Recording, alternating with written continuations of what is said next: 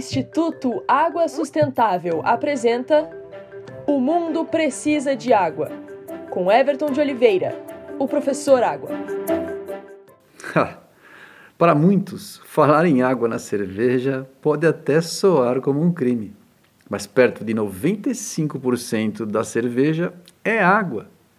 A conta é bem simples. Se a cerveja possui 5% de álcool, então os 95% restantes são praticamente água com um pouco de gás carbônico e outros ingredientes que nos deliciam. A água de qualquer cerveja não influencia no seu sabor final. Agora, e a água na cerveja sem álcool? Faça suas contas.